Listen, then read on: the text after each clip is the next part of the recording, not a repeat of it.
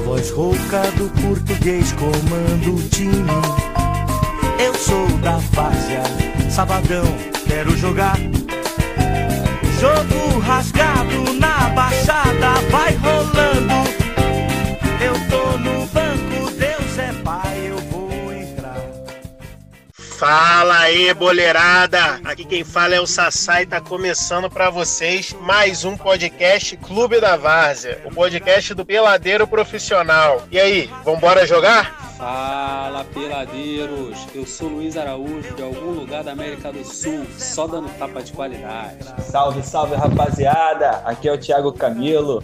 Deixa que eu chuto. Araújo, fala pra gente aí, qual é o tema do episódio de hoje? Cara, hoje nós vamos falar sobre a queridinha, ou melhor, não tão mais queridinha, do povo brasileiro, a seleção brasileira, que foi a única seleção do mundo a participar de todas as Copas do Mundo até hoje. Vamos falar da seleção em Copas do Mundo, que vai ter resenha pra caraca, mano. Fala aí, Thiago Camilo, mais novo no elenco do Clube da Várzea. Thiago, se apresenta pra gente aí. Galera, uma satisfação estar participando aí dessa resenha, falando um pouco da paixão que nos move, que é o futebol, né? especialmente a seleção brasileira, né? E hoje, como você comentou, Luiz, está bem baixa aí no coração da gente, né? Mas a gente que é torcedor raiz, que ama o futebol, que ama a seleção brasileira, sempre tem aquele, aquele sentimento, aquela crença, aquele, aquela fé de que as coisas vão voltar a ser como era antes, na época que a gente torcia e botava o coração na, na frente da telinha assistindo a seleção brasileira, né? Na baixada, vai rolando. Eu tô no banco, Deus é pai, eu vou entrar. Olha o gol! Olha o gol! Olha o gol! Olha o gol! Gol!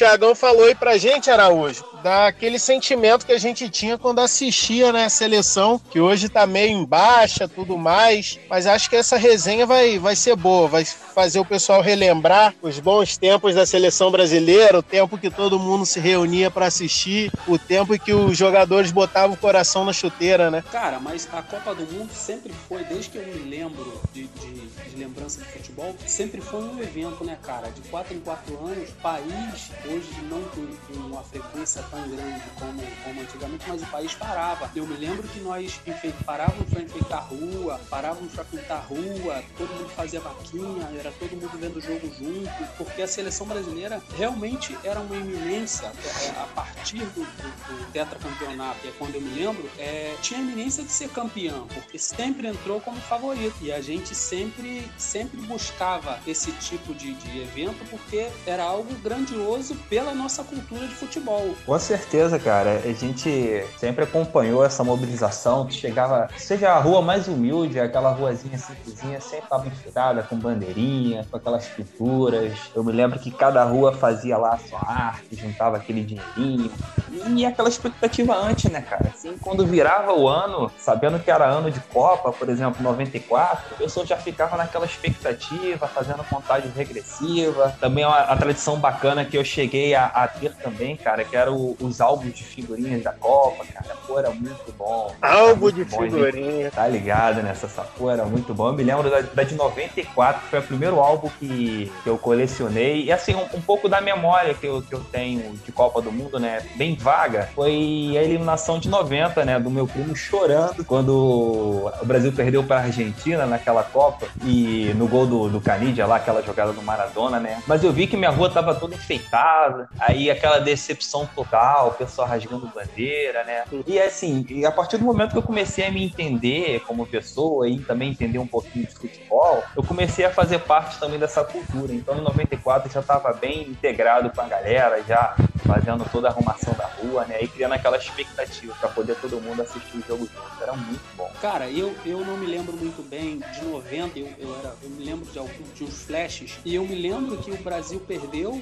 nós estávamos, nós estávamos em, em casa vendo o jogo, nós, foi no ano que nós viemos morar aqui em Macaé, e eu me lembro que nós tínhamos uma síndrome de vira-lata muito grande. O Brasil caiu precocemente, apesar de depois estudando e vendo essa seleção, não era uma seleção tão brilhante, tinham bons jogadores, tinham alguns craques, mas não era uma seleção tão brilhante. Em 94, eu acho que foi a cereja do bolo, porque nós não entramos como favoritos ao título, o grande nome da nossa seleção só jogou o último jogo das eliminatórias, mas acabou que foi, foi de uma simbologia, no meu entendimento, muito grande o título de 94, porque ali você via um, um time realmente jogar futebol, uma seleção brasileira realmente jogar futebol para ganhar. E o Brasil era estigmatizado por jogar o futebol bonito, por jogar um futebol Verdade. envolvente, mas não buscava um futebol de resultados. E aquela seleção do Parreira foi um time que é, volta e meia envolvia os adversários, como foi um jogo difícil contra a Holanda, mas também buscava os resultados. Então, assim, a Copa do Mundo, ela, ela começou a se mostrar para mim e a seleção, a amor pela seleção, foi nesse momento. Eu sei que vou, com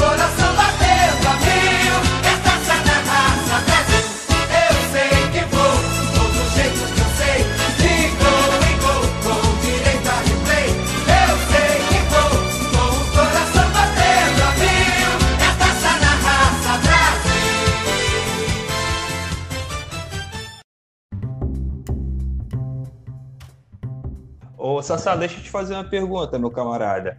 Vai lá, vai É, lá. o que, que você observa de diferente né, das seleções que você acompanhou quando você começou a acompanhar futebol? O que, que você percebe de diferente no comportamento, na postura dos jogadores daquela época com a galera que está representando a seleção brasileira nessas últimas Copas? Rapaz, eu sou mais jovem, mas eu não sou essa geração Nutella, não. Eu, a primeira memória que eu tenho de Copa do Mundo é bem vago. Em 98, eu lembro daquela que o pessoal se mobilizava muito e cantava Eu tô maluco, eu tô maluco. Eu lembro o pessoal com a cara pintada na rua. Sassá, o cara mais novo do mundo com cara de velho. Isso aí depende do ângulo, cara. Depende do ângulo. Pega minhas fotos aí no Instagram pra você ver.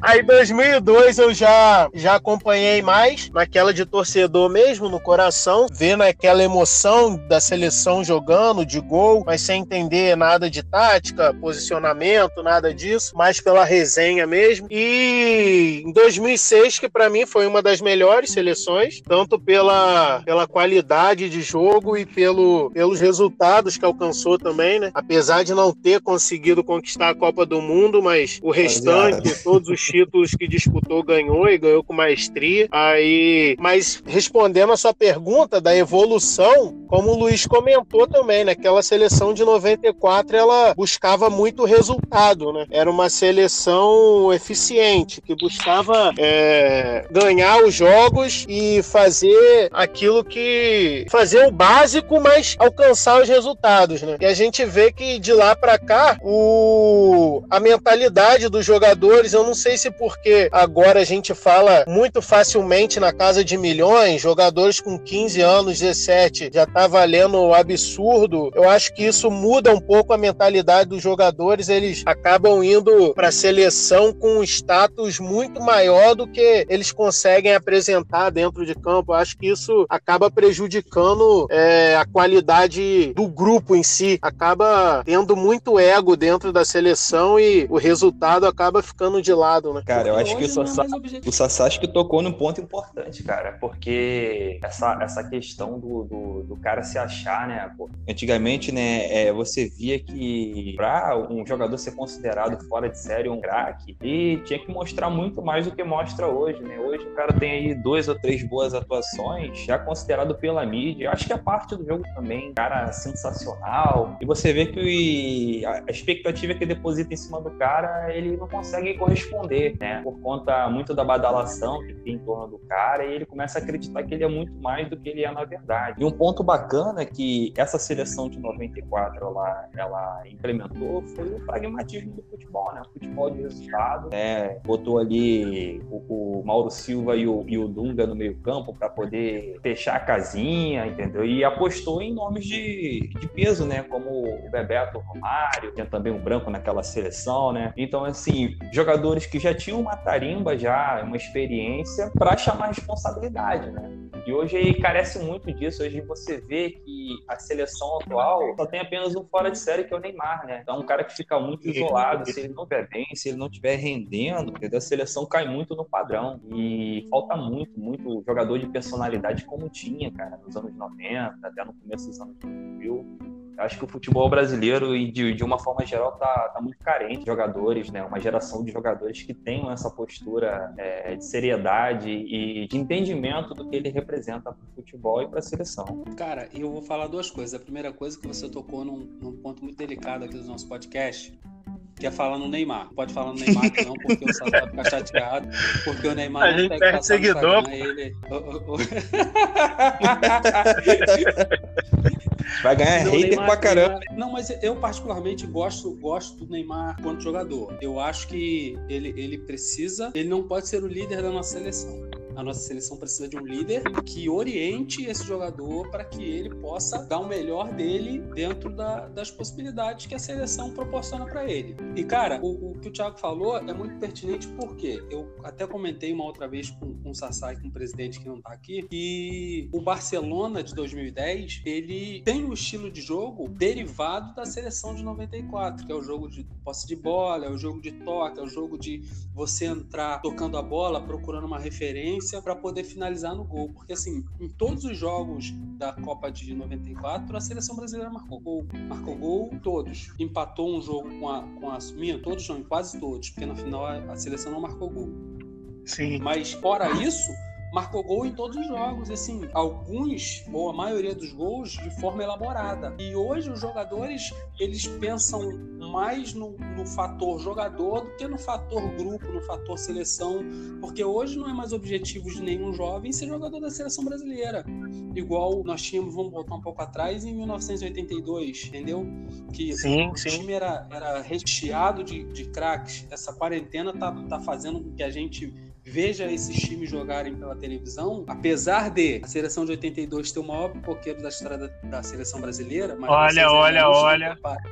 Olha, Vocês olha, ainda não olha. estão preparados para essa conversa. Olha, olha, Era um, olha. time, era um time que, peça por peça, era bem melhor, ou muito melhor, muito superior, tecnicamente, ao time de 94. Mas o time de 94 implementou uma maneira de jogo, é, é, até mesmo pragmática, como, como o Thiago falou, que dava o resultado e não era um futebol tão feio como, como outras escolas de futebol, como Itália, como, como algumas outras seleções jogavam, que era defensivo, jogava por uma bola e se fechava para poder, pra poder não levar o gol. E a gente acabou, dessa geração de 94 para cá, a gente acabou se acostumando a, a ganhar muito. Então, assim, todas as competições que a seleção brasileira entra, nós temos o pensamento como torcedor de que a seleção vai entrar para ganhar. Pode ser o pior time que for, mas Ah, vai entrar para ser campeão. E isso acabou acostumando mal o torcedor brasileiro. Por isso que hoje nós temos um- uma visão desanimadora da seleção, porque a gente não vê a seleção entrar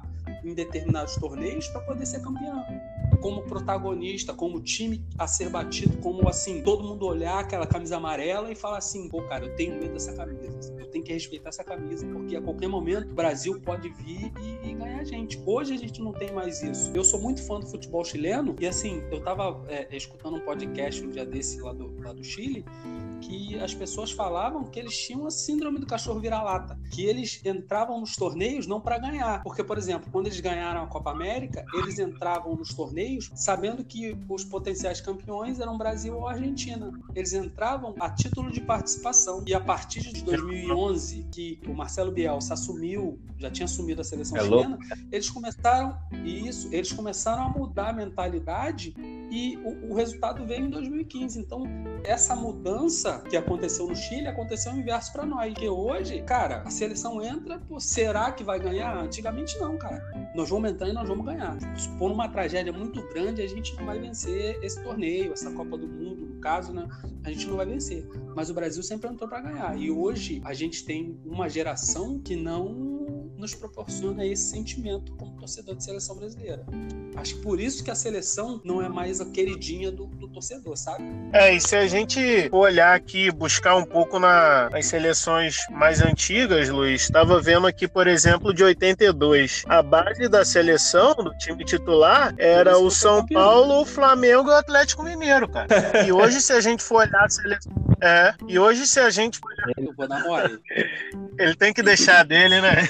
Hoje, se a gente for olhar a seleção, a gente vai ver um ou dois que joga, que atua aqui no Brasil, mas que mesmo assim não consegue ser titular. Então a gente desvalorizou também o nosso campeonato nacional. Acho que a gente desvaloriza essa pegada, essa, esse estilo de jogo aqui e dá uma vitrine muito grande para os que jogam lá fora. E ele já vem com status muito grande, já se achando muito. A gente não vê no olho, na, na vontade, na, nas divididas do cara, uma vontade realmente de estar ali na seleção, de, de conquistar alguma coisa. Eu acho que ficou mais claro isso, pelo menos para mim, de 2006 para cá, né? Não, 2014 foi o fundo do poço. A gente esperava, a gente esperava uma seleção que, como eles diziam, de guerreiro, mas a gente via lá era um bando de moleque. É, só pegando, só pegando um gancho, é sintomático isso que o Sassá falou. Ele, ele falou de um ponto que é relacionado à, à seleção brasileira ter uma base fundada no, no futebol nacional, né, cara? E assim, você pode perceber, o último título nosso foi em 2002. Foi a última seleção, se eu não me engano, e tinha muito jogador que atuava no futebol brasileiro, entendeu? Tinha muito jogador. Então, 94, a mesma coisa. Sim, Tanto é que sim. o Romário ganhou a Copa do Mundo. O que, que ele fez no ano seguinte? Ele jogar no nosso Mingão, né? Deixou a vitrine do Batom pra jogar aqui. É. Então, assim, desde então, É. 2006, sinceramente, foi a última seleção brasileira que impôs respeito em relação a, a- chegar na Copa do Mundo e botar aquela banca, de estar Sim, transmitindo até o treino da seleção brasileira. atendida. Pô, a seleção que tinha quatro jogadores no elenco que já foram eleitos os melhores do mundo, né? Isso meio que se perdeu, isso meio que se perdeu. Isso, lamentavelmente, é sintomático de que é, uma seleção que não tem esse prestígio e não valoriza o, o- o futebol nacional, ela dificilmente vai chegar numa Copa do Mundo em condições de, de- reais de, de ganhar um título. Pode até ganhar um título, pode acontecer porque é um torneio, mas você botar assim a banca e carimbar dizendo que é, olha, essa seleção brasileira tem chances e condições reais de chegar numa Copa do Mundo e vencer, né? Eu acho que passa muito por isso também, para essa questão da gente valorizar mais o futebol nacional. É uma questão de identificação, né, cara? Porque assim, em 2002, mesmo os que não atuavam no Brasil, eles tinham uma identificação com a seleção, eles tinham uma uma identificação com o povo. Assim, era, era, uma, era uma seleção que, por exemplo, o Sassá falou em 2014. Cara, em 2018, nós tínhamos a obrigação de vencer a Copa do Mundo, porque nós fomos, nós fomos Verdade. humilhados dentro, dentro de casa. Então, a seleção Verdade. custe o que custar, que ganhar aquela Copa do Mundo. Lógico que a, a Bélgica, em determinado momento do jogo, em 2018, jogou melhor. Eu, eu considero um grande jogo da seleção brasileira e um grande Sim, jogo do também. goleiro da Bélgica. Só que, independente de qualquer 2010 nós tínhamos também. que vencer. 2010 Sim, também, sim, é. claro, claro. E assim, em, em 2002, a seleção foi com esse sentimento de que, pô, em 98 a França tirou a nossa chance, então em 2002 a gente vai ganhar, custe o que custar. A gente vai pra cima dos caras, a gente vai, pô, tiveram jogos muito, muito fáceis em, em 2002, mas, pô, eu lembro que o jogo contra a Dinamarca, na, numa das fases eliminatórias, não sei se foi quartas de final ou oitavas, Cara, um jogo duríssimo, que assim, a gente ganhou com o gol do Rivaldo, que ele- eu lembro que ele matou no peito, girou de primeira, a bola desviou no zagueiro e entrou. Bélgica, Assim, era- Bélgica. era- Foi Bélgica, Bélgica, isso, Bélgica. Então, Sim. assim, foi um jogo extremamente difícil. Bélgica, é isso. Mas os caras tinham aquele. E assim, e, e não sei se vocês lembram, o Sassá, o Sassá deve estar ciente, o Thiago pro- provavelmente está ciente também. Que havia um problema de relacionamento entre o Ronaldo e o Rivaldo. E isso, e, e a seleção brasileira ficou Sim, acima sim. disso. Então, assim, é uma questão de identificação muito grande que hoje a gente não tem a questão de identificação. Até a Copa de Aham. 2010, em Copas do Mundo, eu comprava a camisa da seleção. De 2010 pra cá, eu falei, cara, eu não vou mais gastar dinheiro, não. É, uma- é- é- é um roubo e parei. É, uma resenha bacana, Luiz, dessa, dessa, dessa questão que você falou do relacionamento do Rivaldo com o Ronaldo. O, o lance do primeiro gol do Brasil contra a Alemanha, né? Que o Ronaldo pede, quando o Rivaldo rouba a bola, em vez de ele dar o passe, ele dá no gol, mano. Só que aquelas coisas que tem um, um imponderável, né? Que a bola cai exatamente no pé do Ronaldo, os dois brigando pela artilharia, né, cara? Não, e ele falou que, pô, o Ronaldo pediu pra eu tocar. Eu falei, vou tocar nada, meu, vou chutar. Vou chutar. Aí, aí o Ronaldo disse que falou assim, pô, mas você chutou, a bola sobrou pra mim e eu fiz o gol. Ele falou, pô, mas se eu não chutasse, não faria o gol.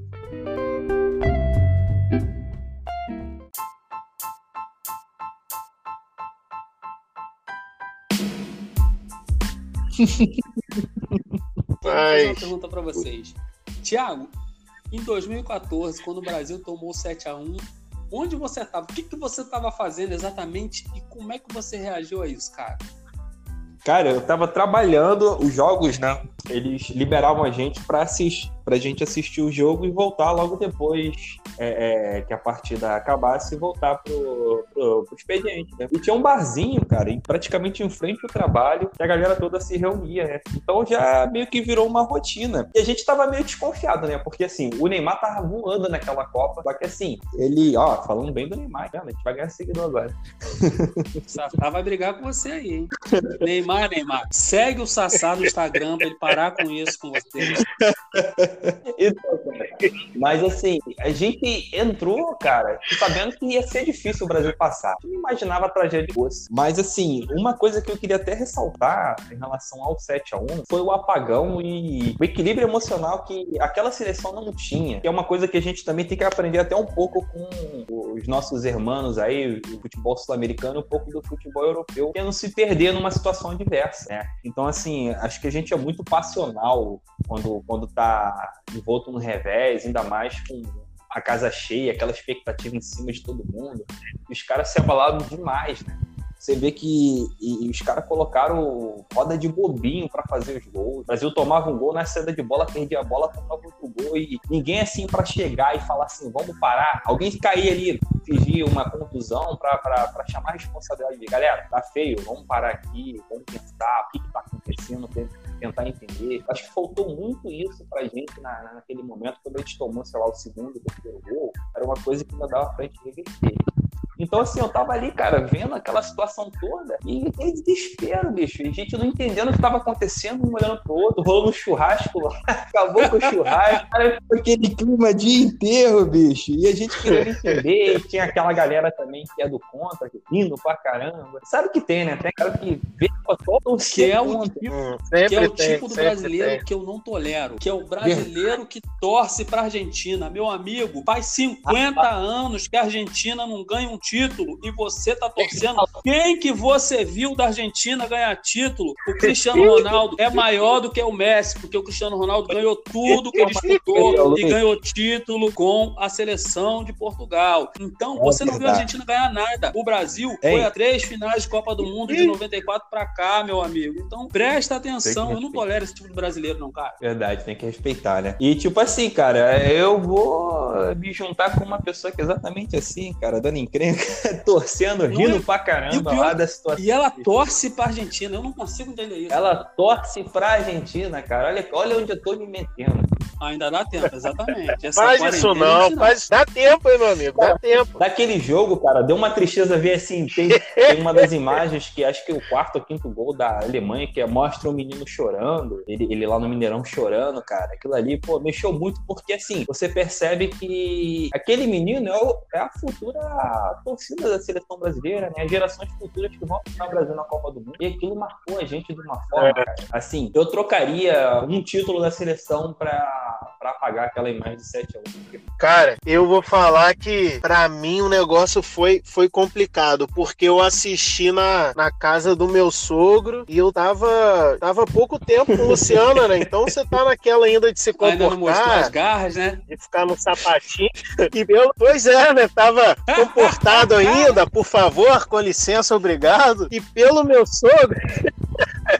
Pelo meu sogro, meu amigo, todas as bolas podiam ficar quadradas igual a do Kiko. Ele odeia futebol. Aí você imagina, o Brasil tomou um, ele mostrou já a partezinha do sorriso. O segundo, o sorriso só foi aumentando. E eu tava ali, eu não, eu não dava uma palavra, Araújo. Eu fiquei ali tão nervoso que ele rindo da situação, a gente sendo humilhado e ele debochando de mim ainda. E eu tava ali nervoso, querendo sair dali de qualquer jeito, ir pra um outro lugar. Mas eu acho que eu não tinha força nem pra me levantar do sofá, cara. Eu só não acreditava que aquilo tava acontecendo. Foi um negócio de outro mundo, que parece até pesadelo, né? A gente lembra disso, tenta até apagar da memória, mas não tem como Luiz, deixa eu te esquecer perguntar, esse- cara, você acha que vezes a, a- a torcida atrapalha? Eu acho que assim, o, o jogador brasileiro sente muito isso. Assim, eu vejo alguns times, algumas seleções da Europa e até da Argentina, de outros lugares, e os caras conseguem manter um equilíbrio, o cara tá quebrando, às vezes ele tá perdendo de 1 a 0 de 2 a 0 a torcida tá apoiando e os caras estão naquele equilíbrio. Por exemplo, a Alemanha. A Alemanha fez 1, 2, 3, 4, 5 na gente co- continuou na mesma pegada. Não teve oba-oba, não teve passe com efeito, não teve driblezinho, não teve chapéu. Eu acho que a gente é muito diferente é, em relação a, ao comportamento dentro de campo, é, é, em relação aos times europeus. E acho que existe uma diferença muito grande entre a gente e eles. E, e você concorda que talvez a gente tenha que também aprender um pouco mais a se comportar e controlar mais o emocional? Cara, concordo, porque eu acho que hoje o futebol, ele, além do aspecto físico e técnico, ele tem um aspecto psicológico que é muito forte. Então, o, o problema da, da seleção brasileira é o que eu, eu já tinha falado antes, é que a gente tá acostumado a entrar em tudo para vencer. E aquela seleção, eu, eu costumo comentar isso com alguns amigos meus, que se a Copa da- do Mundo tivesse sido no período da Copa das Confederações, o Brasil não teria perdido para ninguém. Porque naquele momento, naquele momento, não existia um, um- um time para bater a seleção brasileira, porque tava todo mundo voando, entendeu? O Fred metia gol caído, pô. O gol contra a Espanha na, na Copa das Confederações, ele tava caído, ele fez o gol. Deu uma surra na Espanha, né, mano? E aí, em 2014 vai e acontece aquilo. O clima de oba-oba estava muito grande, não só da torcida, mas também do- das pessoas, dos jogadores em, em- em si, sabe? A seleção brasileira, eles têm que parar de querer ser artista, cara. Porque o cara quer pintar o cabelo, o cara quer fazer não sei o quê, o cara, cara, não é nada disso. Primeiro você tem que ganhar. Você lembra, lembra Luiz? plano, lembra, Luiz, como era a convocação da seleção antigamente? Todo mundo de terno, aquele padrão. Você via o cara com, com uma postura distinta, embarcando ali, aquele orgulho de servir a seleção. Isso. Aí você hoje Isso. chega, chega os caras pra concentrar, chega os caras pra embarcar pra um jogo, pra um amistoso, ou pra Copa do Mundo, terno, não sei o quê. Às vezes tem cara de bermuda, cabelo, não sei. Pô, cara, tá muito Não, fora é da um- realidade. É um com terno rosa, outro com terno azul, outro com terno verde, outro com terno não sei o quê. Outro... Pô, não, não existe uma coerência. Ah, pô, mas a cor do terno vai influenciar em ganhar o jogo? Não, mas a postura de seriedade, de mostrar, meu irmão, eu tô aqui pra fazer o meu melhor, isso vai fazer com que. com- É o sintoma, né? Brasileiro, exatamente, vai fazer com que o futebol brasileiro mude, porque eu vou confessar uma parada pra vocês aqui que vocês não vão acreditar. Eu nunca assisti esse jogo da seleção contra a Alemanha. Eu tava no trabalho, e aí eu trabalhava Que isso, com programação, na época eu trabalhava com programação de transporte. E aí, cara, a gente não podia parar, porque tinha navega... navegação, não para, né? A gente trabalhava numa empresa de navegação, e aí a gente tinha que ficar controlando o barco que ia sair do fundeio e, e- e ia ancorar ali no, no porto para carregar. Eu falei, e aí eu falei, quer saber, mano? Não vi telejornal, não vi nada. Falei, cara, não vou ver. Porque eu, eu sou fã da seleção brasileira até hoje. Também. Eu falei, cara, eu não vou ver esse jogo, velho. Não vou ver. E até hoje eu não vi esse jogo. Eu ouço as pessoas falarem, vi um gol ou outro, mas eu não. não o jogo em si eu não, eu não assisti, eu não consigo. Eu não consigo ver esse jogo.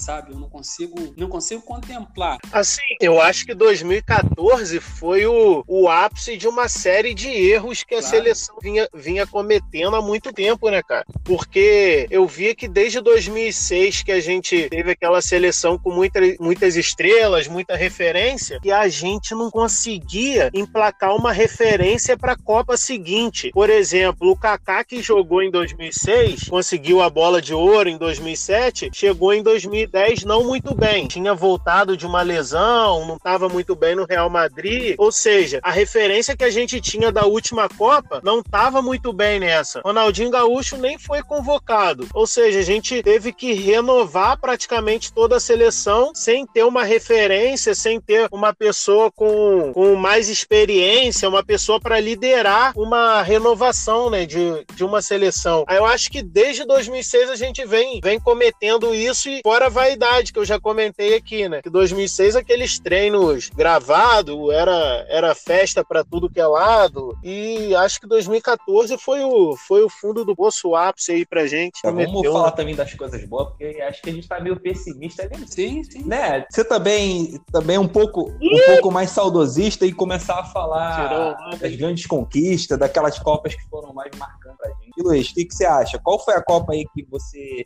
mais vibrou, foi mais marcante pra você? Cara, pra mim foi 94, cara. 94 foi, foi o despertar. Sim, a Copa de 94, eu posso te falar exatamente a escalação do Brasil, que era consigo Jorginho, Márcio Santos, Aldair, Mauro Silva, Aldair, é, Márcio Santos, Leonardo, depois Branco, Mauro Silva Dunga, Mazinho, Raí, que revezaram em alguns jogos, né? Mazinho, Raí, Zinho, Bebeto e Romário. Cara, beleza, essa hein? seleção, cara, essa seleção, assim, eu lembro, eu lembro exatamente dos jogos. Eu lembro do primeiro gol que o Brasil fez na Copa de 94. O um escanteio pela, pelo lado direito do ataque. O Raí bateu o escanteio. O Galvão Bueno falou assim: tá na hora do gol. O Aham. Raí cru- cruzou, bateu o escanteio e o Romário completou. Romário deu um toquezinho, um totozinho, né? Deu um toque, isso, de perna esquerda. Deu um toque de perna esquerda, fez o gol. O segundo gol foi um gol de pênalti do Raí. Eu lembro exatamente muita, mas muita coisa dessa Copa, porque foi, foi muito bonito. Foi uma Copa, uma Copa muito, muito agradável. Porque nós não tínhamos, não existia o peso de, por exemplo, o peso de 2006, que era uma seleção brilhante, que tinha a obrigação de ser Aham. campeão, porque devia, devia isso pelos, pelos nomes que tinham, entendeu? E, e passa muito pela questão da liderança, porque em, do- em 94 nós tínhamos uma liderança. A liderança da seleção brasileira era o Dunga. Ele era o líder Verdade. daquele esquadrão. Ele não era tecnicamente brilhante, mas ele cumpria Verdade. o que o, que o, o, que o treinador mandava. Em 94, cara, não, não tinha a vaidade. O Bebeto, ele, ele, ele foi um craque. Só que ele tinha um entendimento que o Romário era melhor tecnicamente que ele. O Romário era mais decisivo que ele.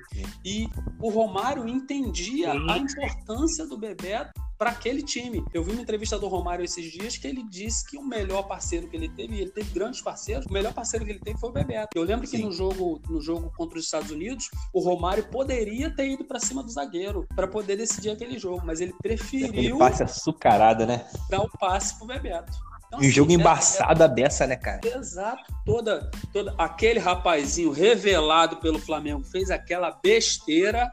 aquilo ali, aquilo ali, aquilo é ali, aquilo ali. Ele muda É o tom de voz. Thiago. Ele muda o tom de voz. O cara nem tinha agredido ele, pô. É coisa de juvenil. Né? E aí, a seleção. Não. Sim, mas. Ah, foi mas não, comigo. Parece não. que ele nunca se destemperou lá na pelada, hein? Fala tu, Sassá. Não, cara, eu sou bem tranquilo. Eu- você sabe, Sassá, você sabe que eu sou tranquilão, Sassá. Você sabe que Deixa ele, deixa ele. Mas aí- rapaz, aí Quando é eu- campeonato, Aí o negócio o muda. Aí eu incorporo o Dunga, você sabe disso. Aí é a liderança. Ah, Mas, Sassá, conta aí, cara, qual foi a, a Copa que, que foi mais marcante pra você? Então, por questão do título e por ser a, a primeira que eu acompanhei todos os jogos, mesmo sendo de madrugada mesmo, foi 2002, né, cara? Porque a gente conseguiu conquistar o Penta, foi toda aquela festa, é, ganhamos todos os jogos, conseguimos marcar boas atuações também. A mais marcante pra mim foi 2002 mesmo. Mas pra pra eu falar que eu tinha prazer em ver assistir, que eu parava tudo que eu tava fazendo pra assistir jogo da seleção mesmo, foi esse ciclo entre 2002 e 2006, né, cara? Porque era a seleção que, que a gente sabia que qualquer jogo era 2, 3 a 0, tinha o quadrado mágico, a seleção cheia de estrelas. Era uma seleção que, que eu gostava mesmo de ver jogar pela, pela qualidade do jogo, pela, pelos resultados que alcançava também. Que a gente, que você até comentou antes aí a questão de, da torcida, de fazer a diferença. Eu acho que o brasileiro, principalmente, tem que saber jogar com a torcida, porque a torcida torcida brasileira é, é diferente de qualquer outra, cara. A torcida brasileira vai vai estar vibrando a cada lance que você faz ali. Você sabe que você tá passivo de, de uma crítica logo na jogada seguinte de você ter feito o gol. Então acho que é, o brasileiro, a seleção brasileira tem que estar tem que estar ciente disso e tem que saber jogar com isso, tem que estar preparada para isso, né? Então acho que a seleção de 2006 fazia fazia qualquer um parar o que estava fazendo para vibrar, para comemorar com ela. Acho que para mim a de 2006 foi, se não a melhor, tá no top 3 E aí. você, Thiago, da sua lembrança, porque a seleção na Copa do Mundo é, é um, é um mês mágico, né, cara? Qual, qual foi Uhum. a magia que te encantou, que você falou assim, cara, é, é- é surreal isso. Cara, eu vou te falar, e, e talvez até fugindo um pouquinho, cara, que a gente não ganhou o título, foi a de 98. Eu acho que aquela seleção que já vinha do título e conseguiu manter algum- alguns medalhões, por exemplo, o Dunga, o Bebeto participou da Copa, o Ronaldo, que vinha como o melhor do mundo, voando, né? Então, acho que ali o Brasil teve grandes atuações. Sinceramente, independentemente da, da França ter ganho a Copa, eu acho que o Brasil foi a melhor seleção. Fez partidas incríveis, como aquela contra a Dinamarca, que conseguiu virar o jogo. Aquele jogo contra a Holanda, que eu tenho certeza, Luiz, que você sofreu bastante com aquele jogo também, como um jogaço, né? Acho que foi o jogo daquela Copa, aquele Brasil Holanda na Eu- semifinal. Eu, pra mim, eu acho que a final da Copa foi a- tinha sido ali, porque eu achei que É o. Brasil passando da Holanda, ninguém pararia o Brasil. Verdade, verdade. E assim, eu acho que impactou muito o, o- a final da Copa foi o que aconteceu com o Ronaldo pouco, pouco tempo antes da, da, da final, né, cara? Aquilo ali acho que a seleção sentiu muito, não conseguiu render. Primeiro que o principal jogador, o Astro, o Ronaldo, não estava bem fisicamente, não tinha condição nenhuma de jogar aquela partida, e aquilo afetou o emocional do Brasil. Então a França, que não tinha um time bobo, tinha grandes jogadores, como Zidane, Djorkaeff, Han, um bom goleiro também. Então, assim, aquela Copa foi muito empolgante, não só pelo que o Brasil fez na Copa, mas também as partidas que tiveram, como é, Argentina e Inglaterra, Argentina e Holanda. Então, assim, teve grandes momentos. A França mesmo, jogou nas quartas contra a Itália. Então teve partidas que assim eu pude acompanhar de perto e foi aquela, aquela Copa que eu parei para acompanhar todos os jogos. Então assim não apenas os jogos do Brasil, porque a partir daquele momento a maioria dos jogos eram transmitidos na, na televisão. Então assim eu consegui acompanhar grande parte daqueles jogos e foi uma Copa que marcou bastante para mim. Infelizmente não ganhamos, mas foi uma Copa muito legal, muito interessante. Mas Copa do Mundo é diferente, né, cara? Você pega, vamos dizer, as melhores seleções do mundo com os melhores jogadores reunidos em uma competição, cara. Não, não tem como uma pessoa que gosta de futebol não, não querer assistir. Assim, não tira- Independentemente, ah, o Brasil saiu, eu continuo vendo a Copa do Mundo. Não tem como.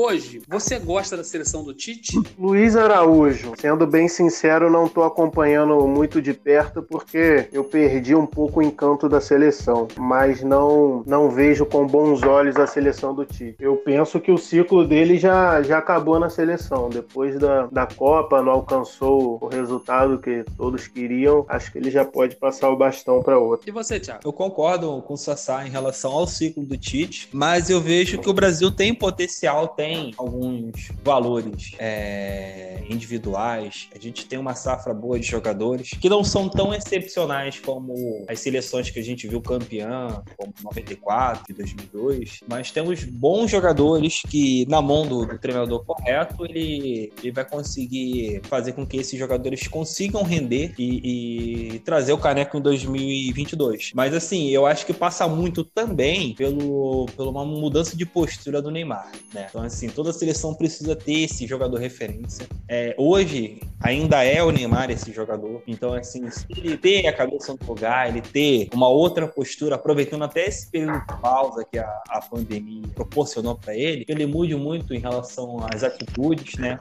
Porque talento ele tem de sobra para conduzir essa seleção, mesmo que ele não seja uma liderança é, é, do ponto de vista da postura, sem dúvida nenhuma ele é uma liderança técnica da equipe. Né?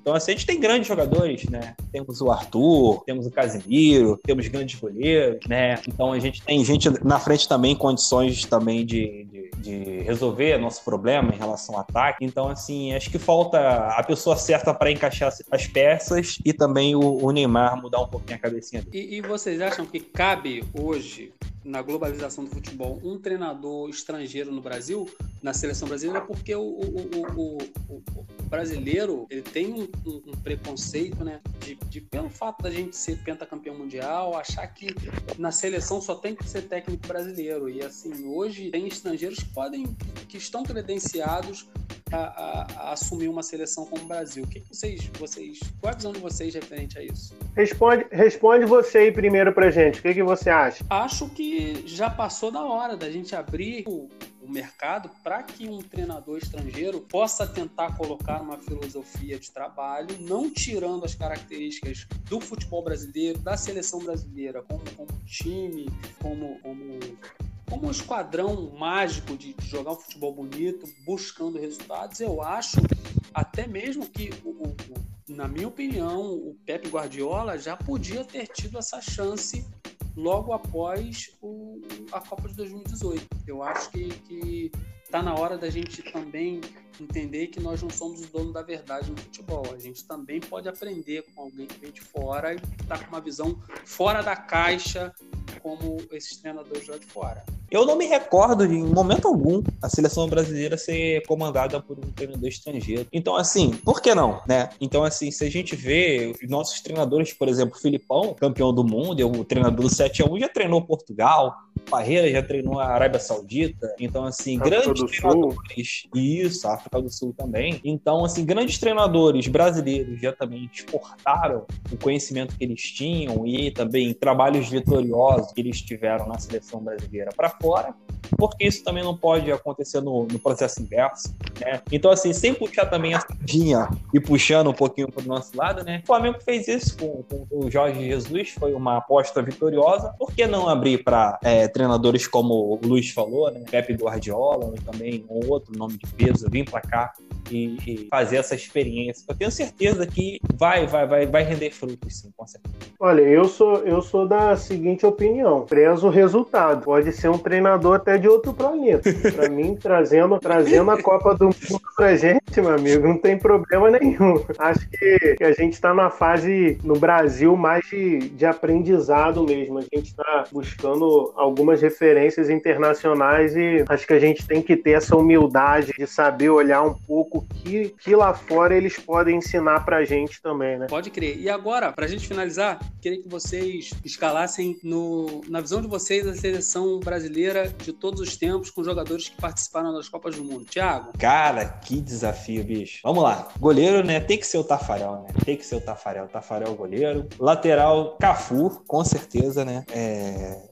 Nosso capitão do, do Penta, né? Se bem que ficou entre ele e o Carlos Alberto Torres. Zagueiros, eu colocaria o Aldair e colocaria também o Lúcio. Lateral esquerdo, Roberto Carlos. Volância, eu colocaria o Dunga. Eu vou apostar também Zagallo, também foi um cara sensacional. Campeão de três Copas do Mundo, não é pra qualquer um também, né? É, colocaria Rivaldo, Ronaldinho Gaúcho. E no ataque eu colocaria o Romário, o Ronaldo e o Pelé. pô, que massa, hein? E você, Sassá? Ó, eu vou, vou aceitar o desafio, mas eu vou lançar de 2002 pra cá, hein? Podem me criticar aí, mas a minha vai ser de 2002 pra cá. Valeu, Nutella. Todinho, todinho, todinho. Ele é antes, ele é antes, ele é todinho. Vamos lá então, goleiro Dida, a zaga Lúcio Juan, na lateral esquerda Roberto Carlos, na direita o Daniel Alves, Casemiro, o Rivaldo, Ronaldinho Gaúcho, calma aí, Ronaldo, menino Ney, pra gente ganhar seguidor também, né? Meu Deus do céu. Agora ele te, agora ele te segue. Morde a sopra, né? Agora, agora, agora é pra valer, né? Agora E o segue. Kaká, e o Kaká. Bem atual essa seleção sua. Eu sou mais saudosista. A minha Vai lá, vai lá. Ta- Tafarel, Cafu, Aldair, Juan, Newton Santos, Falcão, Toninho Cerezo, Rivaldo, Ronaldinho Gaúcho, Pelé e Garrincha. Gostei, gostei. Aí mandou, hein? Aí mandou, hein? Não, aqui, meu irmão. Tava até anotado aqui já. Vamos, vamos fazer, vamos, fazer, vamos fazer uma enquete então, Luiz. Qual foi a Não, melhor diga. escalação? Qual foi a melhor escalação? Você É. que segue a gente nas redes sociais, segue lá, arroba LCAraújo10. Arroba Gabriel Faria, que eu não lembro agora, mas provavelmente é isso. Arroba Thiago Camilo 85. Bota lá a sua escalação, ou você pode também mandar um e-mail para lcaraújo10.com.br. Manda lá a escalação que você achou legal, ou uma escalação que você tenha que seja diferente dessa, e a gente divulga aqui. A gente vai ficando por aqui em mais esse episódio. A resenha não pode parar. Até uma próxima. Escuta a gente lá no Spotify. Tamo junto. Valeu, galera. Um abraço e até a próxima resenha aí. Valeu, rapaziada. Uma satisfação participar, né? E, ô Luiz, conta essa história aí. Qual, qual o nome do, do, do cara lá do Lava Jato? Ronaldo, Ronaldo do Lava Jato. O Sassá gosta porque vai falar mais ou menos assim. Pode escolar, uh,